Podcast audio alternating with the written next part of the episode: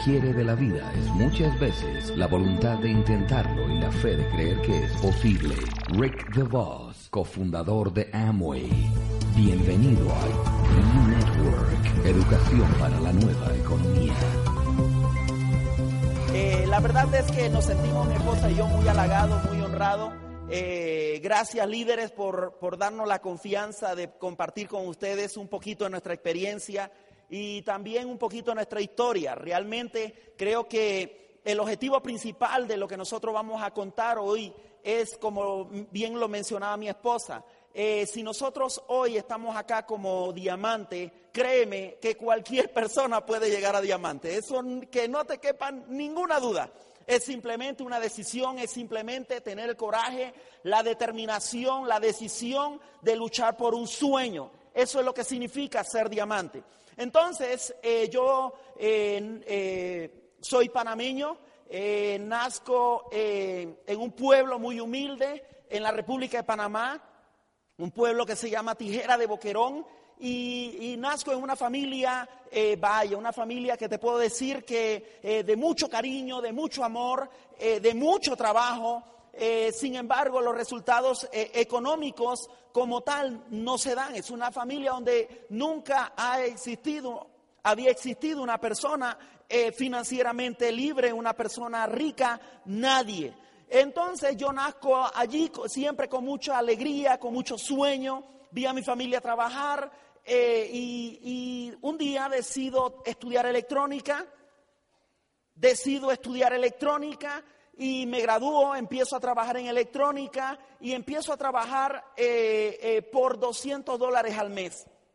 Ese era mi salario y esa era mi, mi, mi figura, ¿no? Entonces trabajaba, iba, todos los días, igual como algunas personas, eh, normalmente de la casa al trabajo, el trabajo a la casa, la casa al trabajo, y había más mes que dinero. Era el día 12, el día 13 y ya no había dinero y yo le pedía dinero prestado a mi madre para ir inclusive a trabajar. ¿Sí me explico? Entonces, siempre yo desde niño eh, siempre soñaba, yo soñaba con que algún día yo iba a, yo siempre me veía como un artista de, como estos artistas de que cantan, ¿no? Y entonces yo me imaginaba, yo iba por la, por, por la calle yo siempre iba cantando, siempre iba cantando. Y yo me imagino ver, ver, ver a Dios desde allá arriba diciendo, uy, este hombre tiene un sueño quiere estar en las tarimas del mundo, quiere cantar y esto y lo otro. El problema es que no le di físico porque lo hice bien feito. Flaco y orejón. Por si acaso te queda duda, ahí está, ¿no? Entonces, tú te imaginas, ese soy yo, pero tengo muchos sueños. Entonces, yo siempre soñaba de algún día eh, poderle dar algo a mi familia. Y yo, mi padre, mi madre, siempre yo soñaba. Entonces yo imagino ver, a Dios desde allá arriba y mirar, dije, mira este tipo, este tipo no, no le he dado nada. Luego, luego, obviamente me mandó el negocio y por eso que hoy andamos de país en país, de lugar en lugar con el micrófono. Tú sabes, porque algo me tenía que dar, porque era tanta la insistencia en ese sueño que algo tenía que pasar. Pero mira tú, un día eh, eh, te puedo decir que llega un muchacho, llega un muchacho al trabajo compañero de clases, eh, llega al trabajo y me dice, mira, Nibardo, yo tengo un sueño. Yo no quiero ser empleado. Yo quiero darle algo a mi padre. Quiero darle algo a mi madre. Y yo me voy para Costa Rica. Y yo le dije ahí mismo, ¡plic! fue una conexión inmediata. Yo le dije, cuenta conmigo, yo también me voy para Costa Rica. Fue una decisión así. Le cuento a mi padre y mi padre me dice, ¿cómo te vas a ir para Costa Rica? ¿Con qué dinero, mijo? ¿Con qué dinero? Y yo siempre le digo a, todo a todas las personas, y yo quiero que hoy te quede en tu corazón, los problemas económicos no son problemas de dinero, son problemas de, de, actitud. Es problema de actitud. Entonces yo vine y obviamente eh, eh, llego a Costa Rica, llego a Costa Rica en el 94 con muchos sueños. Pero antes de irme para Costa Rica pasó algo que tocó mi corazón. Por eso es que es tan importante que hoy tú puedas identificar una razón, puedas identificar un porqué. Por eso es tan importante que hoy tú que estás aquí sentado, que quieres mejorar tu situación actual, que quieres crear un futuro económico bueno para ti y tu familia, es bueno que tú te amarres y te aferres a un sueño bien grande. Porque cuando el sueño es bien grande, los obstáculos no, no cuentan. ¿Sí me explico? Yo recuerdo que yo me despido de mi padre y mi madre en el terminal, en la terminal. Y yo con mucho, tú sabes, con mucho sentimiento, yo le digo a mi padre, padre, tú tranquilo, yo me voy a ir a Costa Rica, me voy a ir a Costa Rica a triunfar, me voy a ir a Costa Rica a conquistar mi ser, voy a ir a, a Costa Rica a conquistar mis sueños, que son tus sueños, que son nuestros sueños. Nunca en la vida había visto a mi padre llorar, nunca, nunca, nunca. Y ese día lo vi llorar, nos abrazamos. Y ese día, cuando yo me despido y yo le digo, Padre, tú puedes contar conmigo que yo a Panamá llego triunfante. Yo voy a ir a conquistar mi miedo, voy a ir a conquistar lo que tenga que conquistar, pero yo llego triunfante. Y sabes una cosa, llego a Costa Rica y empiezo a estudiar y una de las cosas que, que, yo, uno de los principios de éxito que tú debes de tener presente, el poder de la asociación y el poder de tener una mentalidad y crear la mentalidad de riqueza y la mentalidad de éxito. Esa mentalidad hay que crearla porque el problema es que yo tenía el sueño, mas no tenía la mentalidad. Y llego a Costa Rica, a, Costa Rica con la misma mentalidad de escasez y pobreza y malos hábitos y obviamente tenía el mismo resultado en Costa Rica que tenía en Panamá. La misma. Y yo recuerdo que nosotros estudiábamos en la noche, en el día trabajábamos y un día eh, teníamos eh, un, apartamento, el Señor nos dice, muchacho, muchacho, eh, necesito que me desocupen el, el apartamento. Y yo como así espontáneo, está bien, ni se preocupe.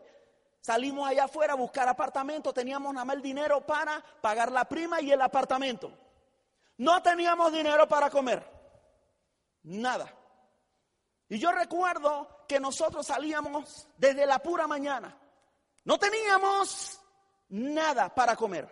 Y eran las 4 de la tarde y yo estaba así, sentado en una parte del sur de San José.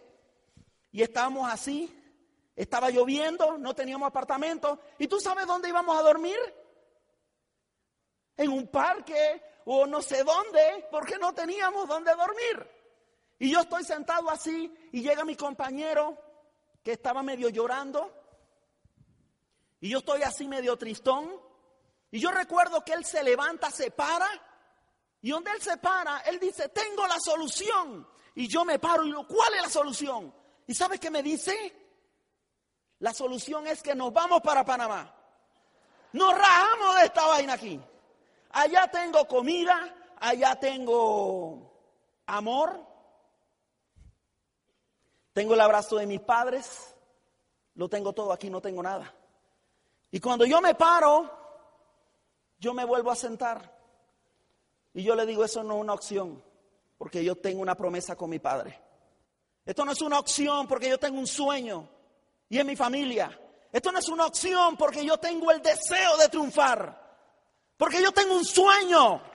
Eso no es una opción para aquella persona que esté dispuesta a hacer lo que tenga que hacer. Eso es importante que tú tengas un sueño. Porque van a haber obstáculos, van a haber situaciones donde tú dices, mejor me rajo y me, dedico a lo que ya yo hacía. Y ese día empezamos y yo le dije a él, yo tengo, yo sí tengo una idea. Y me volví el hombre más social que tú puedas imaginar a la hora del desayuno visitaba a mis amigos, a la hora del almuerzo a mis amigos, a la hora de la cena a mis amigos. Y yo llegaba, buenas tardes, ¿cómo están? Uy, qué rico huele. Así es. Y yo recuerdo la primera noche hablar con el Señor y le digo, de por sí, esto no está ocupado, ¿verdad? Yo duermo en el piso, lo que no quiero es dormir en la calle. Me dice así, no hay ningún problema. Y yo me acuesto en el piso como una cucaracha. Y yo estoy así acostadito y como a la una de la mañana da un frío. Y yo me acordaba las palabras de mi amigo. Y me decía, la solución es abandonar el sueño. La opción era abandonar el sueño. ¿Y sabes qué? Yo me acordaba en el sueño. Yo me acordaba de mi padre, yo me acordaba de mi madre, yo me acordaba de, de mis seres queridos. Pero ¿sabe una cosa? Yo me levanto de ahí y busco otra opción porque yo como que decía, Dios mío, pero yo no en el piso no no puedo dormir y me encuentro que el closet está hecho de madera. Era más calientito. Pero era pequeñito. Y entonces me acuesto ahí en el closet y pongo los pies hacia arriba. Ya no parecía una cucaracha, ahora parecía un murciélago. Con las piernas hacia arriba. Y ahí dormíamos. Ahí dormía. Y yo decía, y yo siempre me imaginaba, yo, ay Dios mío, ¿cómo que yo quisiera triunfar? Pero ¿cómo le hago? ¿Cómo le hago? Yo quiero ganar en la vida. Yo quiero triunfar, yo quiero ganar. Y en eso voy a Panamá. Y de camino me dice una persona, tengo un negocio para ti. Y me habla y yo le dije que no. Llego a Chiriquí y me dicen, tengo otro negocio para ti. Y me muestran los catálogos y los productos. Y yo no me identificaba porque nunca había vendido nada. Porque sabes qué? Este ser humano que estaba aquí creció con una autoimagen bien baja. Creció con muchos miedos. Creció con una mentalidad programada a no ganar. Y me daba miedo ofrecer lo que sea. Me daba mucho miedo.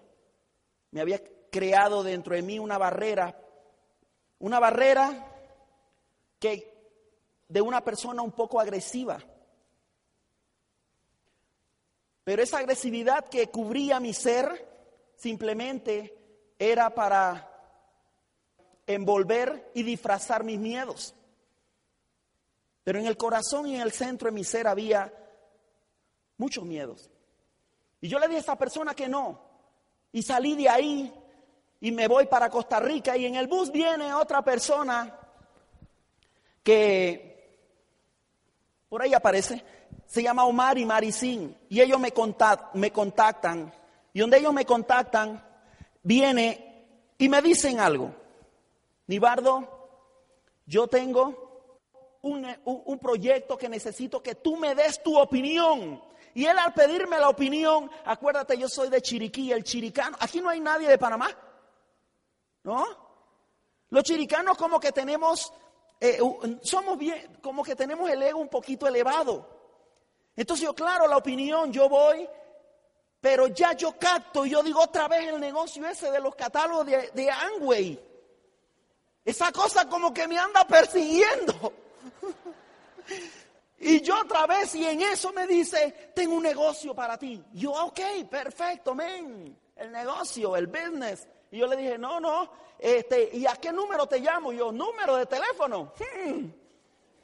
Y yo le dije, número yo no tengo. Pero de celular, no, nada de eso. Del otro tampoco. Y en eso mi hermana, por acá, porque yo con mi hermana, me dice, ¿por qué no le das del trabajo? Y yo le dije a mi hermana lo que ella no, no se daba cuenta que yo no quería dar el número de teléfono. Y entonces yo no me lo recuerdo. Y ella dice, yo sí. ¡Ah! Y entonces al día siguiente, ring, mi bardo.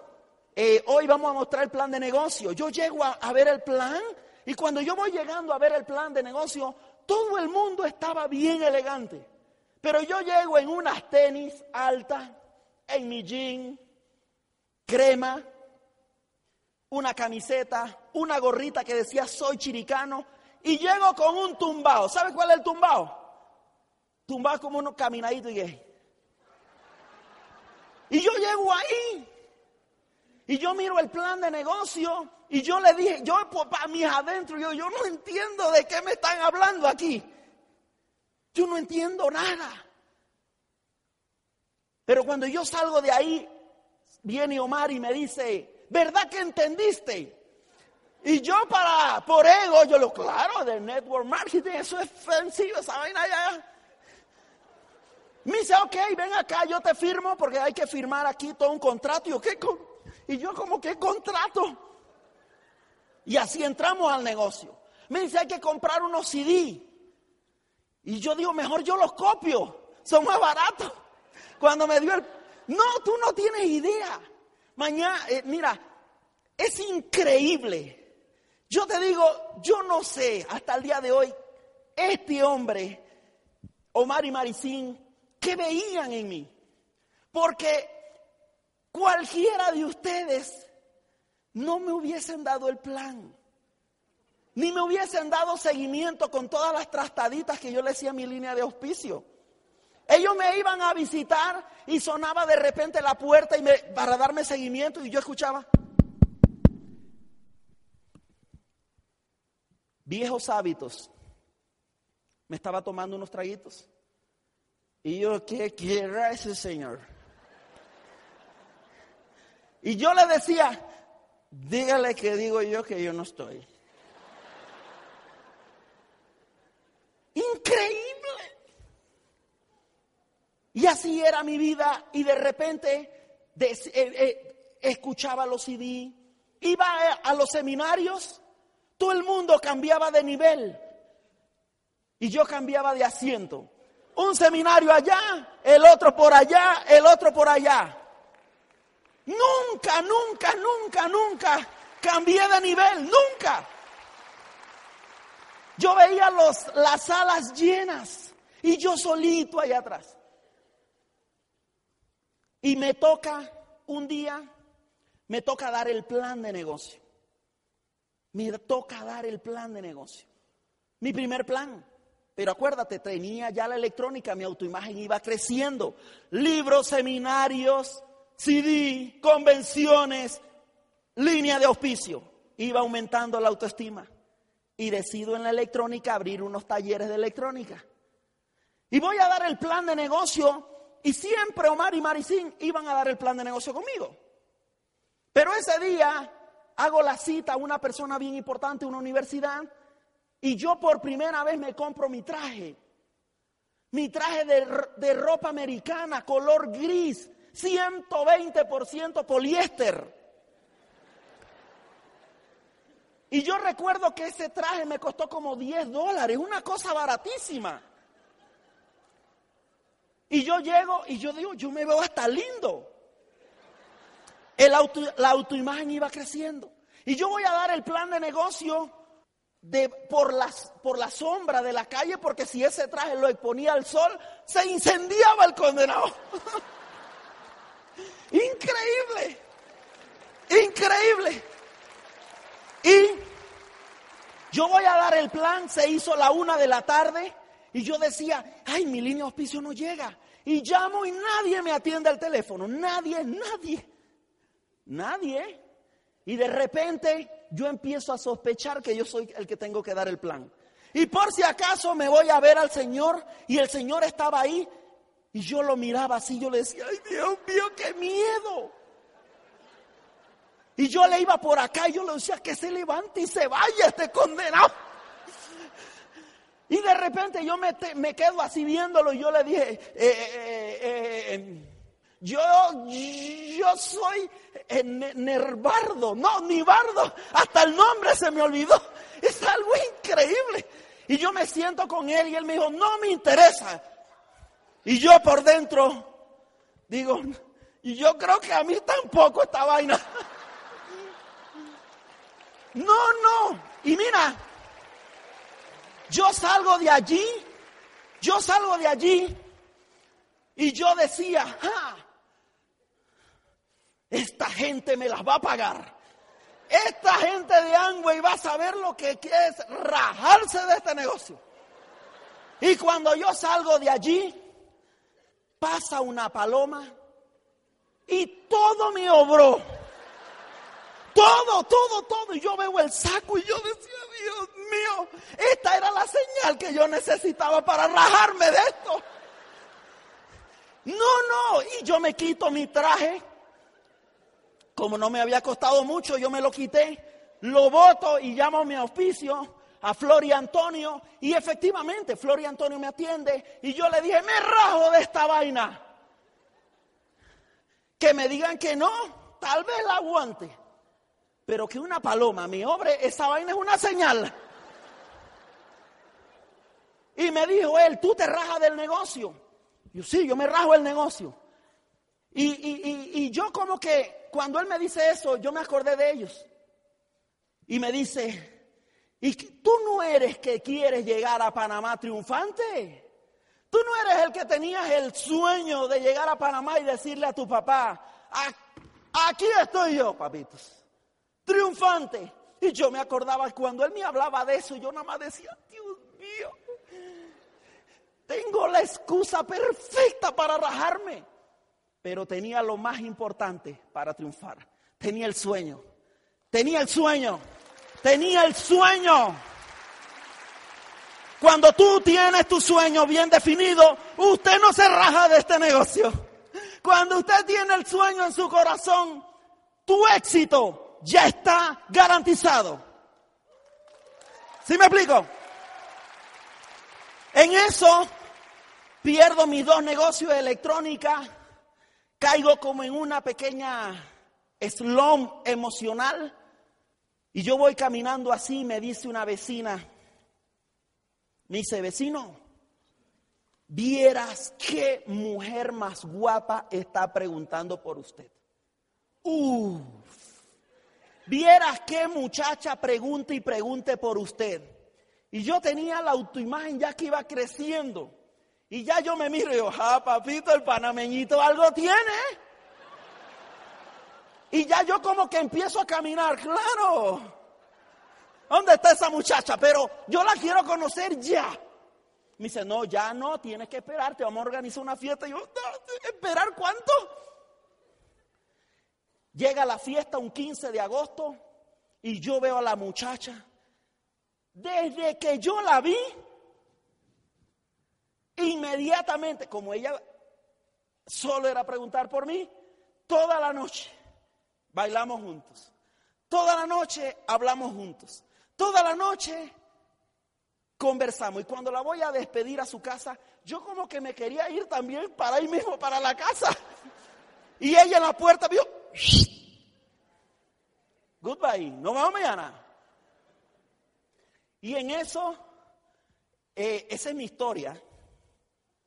Ella te va a contar algo. Si por si acaso no es igual a lo que yo te he contado. te dejo con, con Genori. Ha sido, vaya, un ser humano increíble. Más adelante te cuento un poquito de lo que, gracias mi vida. Bueno, ya ahorita les cuento la verdadera historia, entonces Em, en la lámina que pues seguía ahí, ahí va a aparecer eh, mi familia, que realmente es una familia eh, hermosa. Somos ocho hermanos, mi papá y mi mamá. Somos una familia del campo. Venimos de una zona de, Costa Rica que se llama Guanacaste. Está como a tres horas de la capital. Eh, pues ahí una, un, en, en, un momento mi papá y mi mamá decidieron formar una familia, no tenían absolutamente nada, nada más las ganas de tener una familia. Eh, empezaron a trabajar juntos, unidos. Mi papá trabajaba en el campo. Realmente el que ha trabajado en el campo se da cuenta que es un trabajo bastante duro. Pero bueno, era la única opción que en ese momento tenía. Empezaron a trabajar duro eh, y a tener niños también entonces eh, llega el momento en que estábamos creciendo. Mi mamá era una mujer muy trabajadora también y siempre estaba ayudándole a mi papá mano a mano. Ella en casa nunca faltó nada porque además ella, mi papá sembraba el arroz, el maíz, los frijoles, todo lo que la yuca, lo que hacía, eh, lo que se necesitaba en la casa y mi mamá criaba pues las gallinas y los puercos. O sea que siempre hubo que comer aunque a veces no había zapatos para, para todos eh, y ni cosas eh, que otras, otras familias tenían, pero eso nunca nos hizo falta. porque realmente teníamos lo más valioso, que era el amor de mi papá y de mi mamá. Eso fue lo más importante que yo siempre recuerdo de mi infancia, a mi papá y a mi mamá luchando hombro a hombro por nosotros, por sacarnos adelante. Eh, mi mamá nos decía siempre, lo único que yo quiero es que ustedes estudien porque es lo, lo que nosotros le podemos heredar. Y bueno, todos fuimos a la escuela, luego fuimos al colegio, pero llegó un momento en que salí del, del, colegio y mi mamá me dice, no puedes ir a la universidad porque no hay dinero, eh, sus hermanas están eh, en la universidad y ya no, no, no puedes. Y realmente yo le dije, bueno, ni modo, eh, a mí nunca me han gustado los oficios domésticos y entonces yo le dije, yo me voy a trabajar con mi papá, porque mi papá era, era mi locura. Eh, y entonces mi papá estuvo de acuerdo. En la mañanita, como a las 5 de la mañana, él alistaba su caballo y me alistaba el caballo a mí. Y yo me iba a hacer oficios que no correspondían para una adolescente, pero me encantaba el compartir con mi papá es, e, esas actividades que hacíamos juntos, los consejos que siempre me iba dando, la sabiduría que tenía ese hombre, una persona súper espiritual. Y de verdad, pues yo aprendí a arrancar frijoles, a, hacer todo lo que se hace en el campo como si fuera un hombre. Y de, de repente ya pasaron dos años y yo dije, no, pues, ¿qué hago yo aquí? Porque la mayoría de mis amigas de ahí del campo se habían casado y yo no quería tener ese estilo de vida, porque muchas no habían estudiado, no se habían preparado y les tocaba un marido pues no bueno y tenían que aguantárselo porque no tenían otra.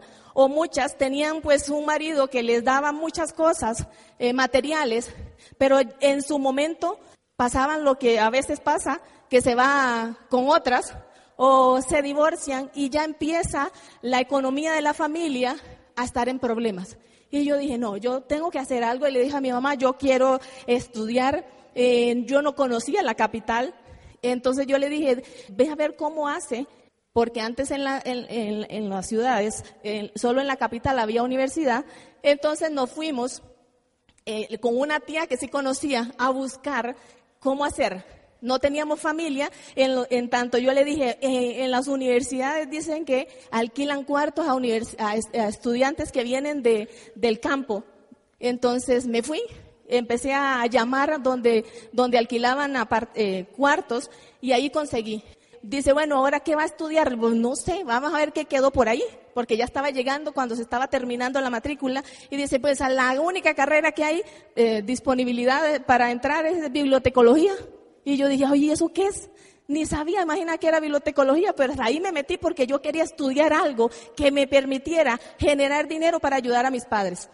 Y empecé a, estudiar y empecé a trabajar, a estudiar, porque de verdad yo siempre fui eh, una mujer que soñaba con ayudar a mis padres, tener una calidad de vida diferente.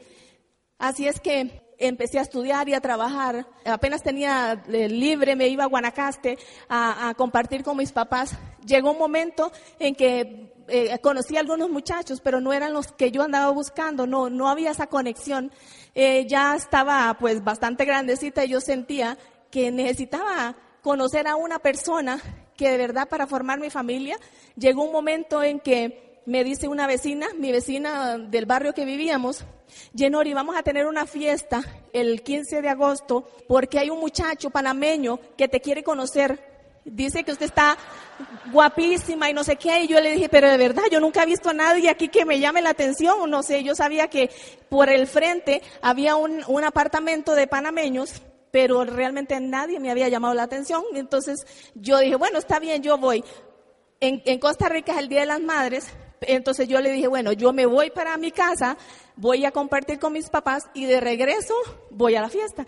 Fui a la fiesta, me presentó al panameño y de verdad me pareció muy, muy loco, muy, muy, con mucha adrenalina y de repente eso me llamó la atención porque yo siempre he sido eh, muy introvertida, muy tímida y fue así como un revolú a mi vida y yo dije, wow, me llamó la atención su forma de ser, su alegría pero era muy confianzudo. Y, pero en fin, yo dije, no importa. Ya eh, me fui a dejar. Bueno, al final, desde ahí no nos hemos vuelto a separar. Y él me dijo un momento, Yenori, ¿nos casamos? Y yo dije, bueno, está bien, pero no, realmente yo no tengo nada que ofrecerle. Y yo dije, pues vamos a ver, echamos juntos para adelante, no hay problema. Dice, pero yo sí le prometo algo, que yo te voy a dar todo lo que tú quieras, porque de verdad yo tengo un negocio donde vamos a ser millonarios. Y yo dije, ay Dios mío, ¿y qué negocio andará este hombre? Pero bueno, al final me llevó, no entendí nada cuando me dieron el plan. Entonces me volvió a llevar a los OE y empecé a entender un poco el negocio y yo decía, Dios mío, pero eh, todo eso que se puede lograr es maravilloso, pero yo no me veía capaz de hacerlo. Porque había que vender, yo no sabía vender, me daba vergüenza vender, yo no podía hablar con la gente, porque con dos o tres personas que hablaba ya yo estaba roja, sudaba, temblaba, y yo decía, pero es que yo no puedo hacer este negocio, porque mi autoestima no daba para pensar de que yo podía ser una persona diferente haciendo este negocio. Pasaron muchas situaciones, cada evento subía más la autoestima o subía un poco más la creencia. Pasábamos altos y bajos porque no había la consistencia del trabajo. Teníamos muchos problemas, él y yo, de pareja, porque yo sentía que él quería que yo hiciera eh, llamar a la gente y a mí me daba miedo, como, como que si fuera mi jefe. Entonces pasamos mucho tiempo peleándonos por lo que había que hacer y lo que no hacíamos y usted lo tiene que hacer y no lo hace y echándonos la culpa uno al otro y nos detuvimos por mucho tiempo. O sea, siempre estábamos en los eventos y eso es lo que no puedes dejar de hacer, perderte un evento porque ahí vas madurando en tu mente que tu vida y la de tu familia puede ser diferente. Luego llegaron nuestros hijos y ya la vida te cambia radicalmente porque ya había algo por la cual usted tenía la obligación de luchar para darles una calidad de vida diferente a la que tú has tenido. Y yo me acuerdo que yo tenía que ir a mi trabajo y regresar a las seis de la tarde, ponerme la ropa del negocio e irme con mi esposo a trabajar. Mi niña quedaba llorando. Y yo decía, Dios mío, estaré haciendo lo correcto, porque a veces al principio uno dice, estoy abandonando a mis hijos, los abandono de 7 de la mañana a 6 de la tarde en mi trabajo y todavía vuelvo a hacer este negocio, salgo de mi casa, pero realmente ha sido la bendición más grande, porque el, el, negocio no era el que le estaba quitando el tiempo a mis hijos, sino ese trabajo que yo tenía que ir a hacer para sobrevivir. Y realmente fue una consistencia de hacer y de no hacer y por eso no teníamos el resultado que, teníamos. Hasta que hubo un momento en el que ya eh, Nibardo les va a contar qué fue lo que realmente pasó para que nosotros tuviéramos la definición, la, la convicción de que había que hacerlo y hacerlo ya. Bueno, eh, eh, empezamos nosotros a, igual dábamos planes, yo recuerdo que andábamos, yo llegaba a los OES con mi esposa, llegábamos en bus, no teníamos auto. Y yo recuerdo que nosotros, eh, cada vez que salíamos del OE, agarraba yo dinero y le daba propina a los cuidadores de auto. Y, un lunes de la cara, de ellos, el otro lunes igual, el otro lunes igual. Y un día me dice el Señor, el que cuidaba el auto, Señor, ¿cuál es su auto? Y yo le dije, campeón, auto yo no tengo, pero yo me voy a hacer diamante en este negocio y voy a tener los carros que yo quiera. Y era increíble, o sea, trabajamos con una fe increíble, trabajábamos, vivíamos en una casa de 42 metros cuadrados. No, había, no cabía un comedor, porque lo que teníamos era un desayunador chiquitito, o sea, no cabíamos. Yo estornudaba y mi vecino de a la par me decía, salud vecino. Y obviamente que llega un momento que vamos a una convención, hicimos un esfuerzo para esa convención a Panamá, salimos de allí y después de esa convención eh, eh, eh, llegó y, mi corazón se, ah, ya empezaba a vibrar ese sueño dentro de mí otra vez. Y vibraba ese sueño y vibraba ese sueño. Y resulta que cuando salimos de la convención le digo a Carlos y Yasmín, jurado, que les pido un aplauso a ellos, por favor. Mira, Salgo, salgo de allí y, nos reunimos afuera de la convención y Carlos me mira y nos pregunta, ¿y entonces qué? ¿Ahora sí vamos o no vamos? Y yo le digo, champion, yo quiero ser diamante, Pero yo no me hago diamante, no me puedo hacer diamante. No me he hecho diamante en este negocio por culpa de Yenori. Y Yenori se levanta y dice, aquí no nos hemos hecho diamante por culpa de Nibardo, no por Yenori, no por... Ay, Dios mío. Y Carlos y Yamín se asustan ahí y dicen, ay, pónganse de acuerdo y luego hablamos.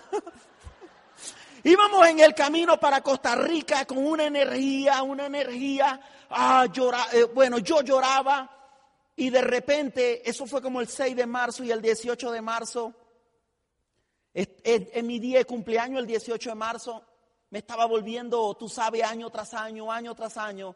Y algo que yo quiero que tú te puedas dar cuenta, el tiempo no perdona.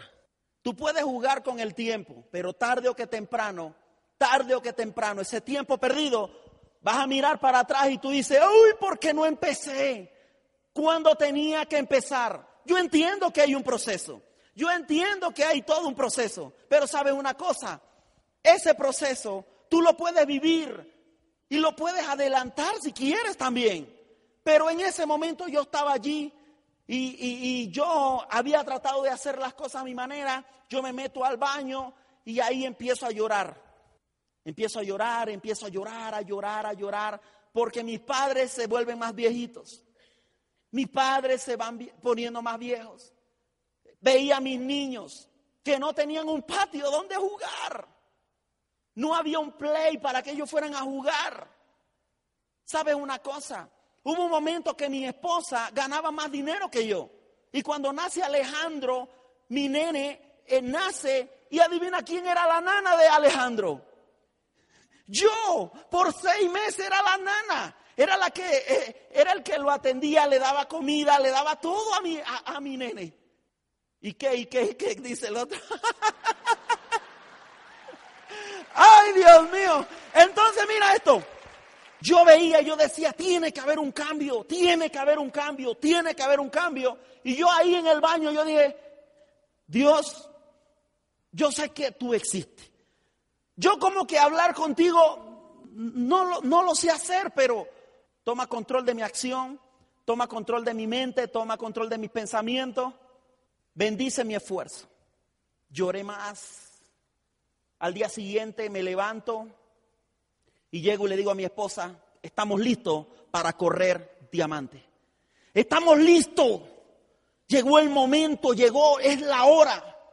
Y yo salgo de allí y empezamos plan tras plan, tras plan, tras plan. Marzo, Dos meses después, de plan tras plan, tras plan, tras plan, tras plan. No había excusa, no había partidos de fútbol que me importaran. No había fiesta de amigos, no había ningún distractor. Era mi sueño, era mi futuro, era el diamante. No había excusa. Era un enfoque total, total, total.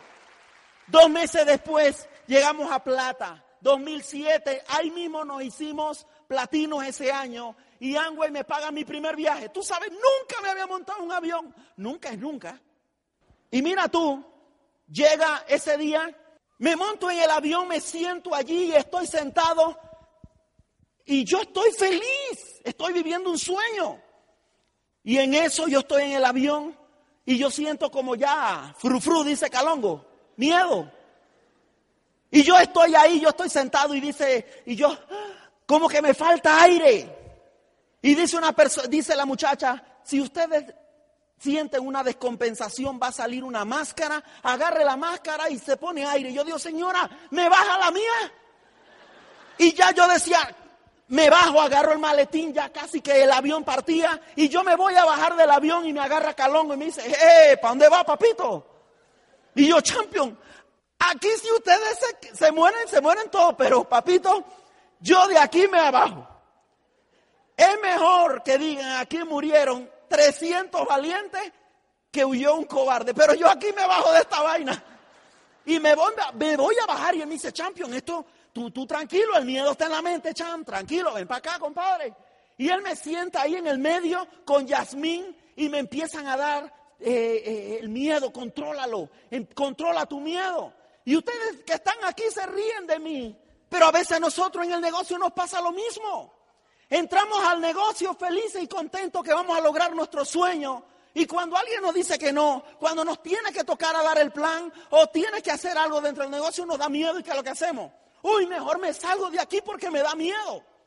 Y sabes una cosa, ahí está tu línea de auspicio. Diciéndote, el miedo está en la mente, hijo. ¿Para dónde va? No se raje el negocio, llega diamante. Pues la cosa, hago mi viaje. Una vez que hago mi viaje, tomamos la decisión y empieza a pasar lo siguiente. Yo recuerdo que siempre me decían, vas 2007 platino, 2008, 2009 nos fuimos Esmeralda, pero ahí en el 2009 nos fuimos Emerald, eh, Zafiro, Zafiro fundador, Esmeralda y Esmeralda fundador en el 2009. 2010, después de visualizarlo, calificamos diamante. Pero mira esto, ¿te acuerdas mi padre? Estamos trabajando 31 de agosto del 2010. Si tú lo miras en el calendario, es sábado. Estábamos a las 3 de la tarde. Estábamos viendo, mi esposa y yo. Y falta una compra como de ciento y algo de puntos. Y yo la compro. La compramos allí. Eh, fuimos de unas clientes, recogimos el dinero, la compramos. Y de repente se queda como un vacío. Y yo quiero que tú te imagines el momento que tú vas a construir ese momento cuando tú veas en la pantalla seis meses consecutivos. Y de repente hay un silencio y solamente en mi mente empieza a pasar la imagen de mi padre. La imagen de mi padre cuando yo salía de Panamá. Y empiezo a llorar. Y me levanto de allí y digo, le dije a mi esposa, conchale, somos diamantes. Somos diamantes, somos diamantes, somos diamantes, somos diamantes. Y llamo a mi padre con lágrimas en los ojos. Llamo a mi padre y le digo, papá, padre, lo logramos. Somos diamantes. Somos diamantes, padre. Se hace una convención y en esa convención está mi abuela, mi padre, mi madre, y se nos reconoce como nuevos diamantes. Nos pasa a recoger una limusina con nuestros hijos. Llegamos al hotel, la limusina es negra, estaba mi esposa y yo y mis niños. Y mis niños salieron del auto y decían, somos diamantes, somos diamantes, somos diamantes. Y tú lo mirabas correr con el orgullo era un orgullo tremendo lo que ellos vivían, porque sus padres se lo prometieron. Que tú le estás prometiendo a tus padres, a tus hijos, a tus padres, que tú le estás prometiendo a tus seres queridos. Sal de este salón y anda y cúmplelo. Lo que se dice se hace. Lo que se dice se hace. Y sabes una cosa, llegó el momento que nos decían, porque hace unos meses atrás, esto fue en diciembre, hace como cuatro o cinco meses. Calificamos diamantes fundadores. Y ahí estuve a mi hijo con el orgullo que siempre se ha caracterizado, levantando. Nos decían que venían sueños grandes. Ese es mi padre y mi madre. Cada vez que viajo a Panamá, le digo a mi padre y a mi madre, reúnan a todos los que tengan el apellido Espinosa Quintero y tenemos una cena, toda la familia. Y tú puedes ver que aquí hay una señora, tú la puedes ver ahí. Esa señora no es ni Espinosa ni Quintero. Pero a mí me da risa porque yo le pregunté a mi madre y yo, mamá, pero ella no es Espinosa ni Quintero. ¿Y sabes qué me dijo? Sí, pero es mi amiga y punto. es increíble. Ok, aquí aparecía una foto. Era una foto en un día donde yo estaba un poquito deprimido. ¿Cuántos de ustedes a veces como que le dan ganas de salirse del negocio? ¿Verdad que sí? Yo estaba así, yo de niñero, yo era de niñero, pero como que limpiar la casa a mí no me gustaba. Pero entonces estaba ahí y veo a mi hijo en su cuna y yo le tomé una foto, una foto a mi hijo. Y sabe una cosa, esa foto que le tomé a mi hijo que estaba acostado allí, ahí no teníamos un solo centavo. Muchas veces iba yo a dar el plan y montaba a mi hijo en el, atrás del carro y nos íbamos a dar el plan. Pero yo soñaba un día con que mi hijo algún día iba a tener mi familia, mi hija, iban a tener un futuro diferente. Y de repente tomo la foto. Y yo dije, un día esta foto la voy a poner en algún seminario que estemos dando, en alguna convención, para que la gente se dé cuenta, porque hoy nos ven así, aquí hablando en tarima, como personas que hemos logrado un resultado, pero no todo el tiempo fue así. Hubo momentos difíciles, hubo momentos que se nos salían las lágrimas, hubo momentos donde llorábamos, hubo momentos donde estábamos de rodillas, pero nos levantábamos una vez más. Aquí estamos, mi esposa, esto fue, esto es una propiedad que acabamos de comprar. Es un sueño más. Compramos una casa cuando llegamos a Esmeralda, cuando llegamos a Diamante le compramos un lote a la par, agrandamos la casa, le pusimos un jacuzzi. Esta de la refri que puse aquí, eso tiene un sentimiento especial. ¿Y sabes cuál es? De que antes de llegar a estos niveles, la refri parecía una piscina, era otra refri, solo agua. Y hoy ir al supermercado, eso es una casa que construimos para que ahí es un apartamento, una cabaña, pero mis hijos lo usan hoy para ir a jugar y a veces me voy hasta allá arriba y me empiezo a jugar con ellos. Esto fue, ¿te acuerdas de mi traje de ropa americana? La vida cambia. Esto fue en Chicago. Y compramos aquí, no sé, creo que eran no sé cuántos, varios miles de dólares en ropa. La vida cambia. Y cuando estas cosas empiecen a pasar en tu vida, ¿te acuerdas el auto? Este es uno, este es otro. Y una de las cosas que este último auto me encantó porque fui a comprarlo, ayer le contaba a los líderes, fui a comprarlo en pantalón corto, eh, eh, fui a hacer ejercicio, salgo a correr con un perro que tengo y el perro olía a perro y yo también olía al perro. Y fue emocionante porque fue natural, todo de contado empiezan a, construir tu sueño, tus hijos, empiezan los viajes de familia, empezamos a viajar. Esto fue posiblemente un miércoles a las 12 del día, porque no hay que ir a trabajar. Imagínate estar con ellos ahí. Hicimos, eh, eh, buceamos debajo del agua con ellos. Impresionante. Esto me recuerda esta foto y siempre la pongo porque tiene algo interesante. Antes nuestra relación de pareja no era la mejor.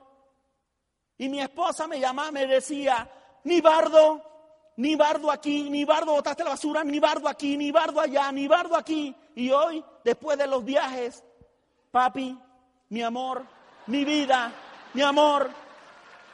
Así que la vida cambia, familia. La vida cambia. Ahí te puedo decir Puerto Rico, Venezuela, República Dominicana, Chile, Brasil, Nueva York. La vida cambia, familia, por el poder de un sueño. Iguazú, y llega el primer club de diamante, Madrid, España, luego viene el segundo, fue Grecia, ahora vamos para Praga. Y sabe lo interesante, ya en este momento tenemos ganado también el de Dubai. Es increíble. Es increíble por el poder de un sueño. Esa es mi historia, mi esposa y yo, gracias a mi vida por ser en mi compañera de, de viaje. No todo el tiempo fue así, pero nos atrevimos a luchar por un sueño. Ese eres tú. Hoy empiezas a correr. Hoy empieza tu historia, tu número empresario. Y empieza tu carrera. Empieza tu carrera. Empiezas a dar planes. Aquí estás tú, saliendo de esta convención. Tu familia te va a estar mirando a ver dónde está ese resultado. Y tú vas a correr plan tras plan, plan tras plan, plan tras plan, plan tras plan, plan tras plan. Unos te dicen que no, otros te dicen que sí. No importa, tú sigue adelante. Y sabe una cosa, te vas a caer, pero no importa. Cuando sientas que ya no puedes dar más, Tú te levantas, tu, línea de auspicio te dice, papito, vamos a correr esa historia. Y sigues caminando. Has pensado abandonar, pero no importa, tiene un sueño, tiene un porqué. Y tú vas a correr. La mente te va a decir muchas veces que no lo puedes hacer.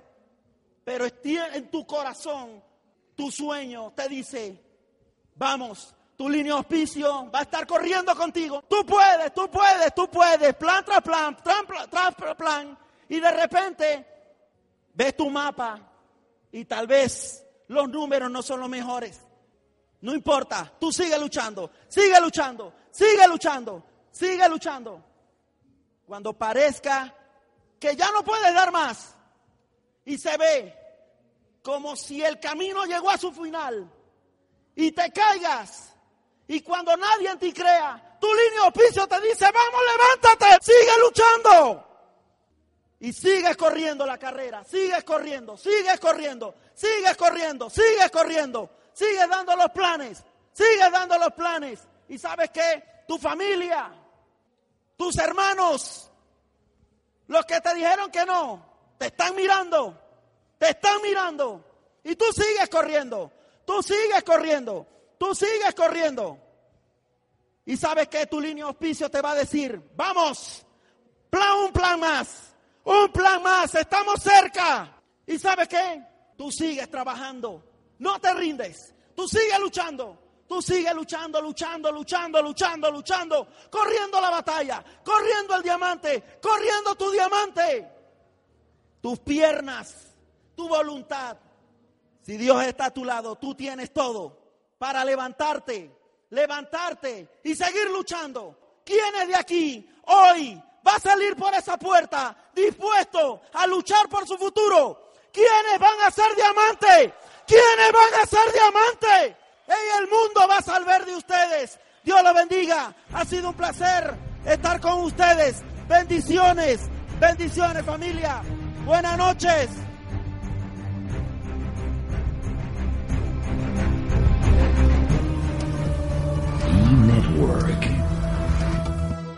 Hacemos network marketing para el siglo XXI.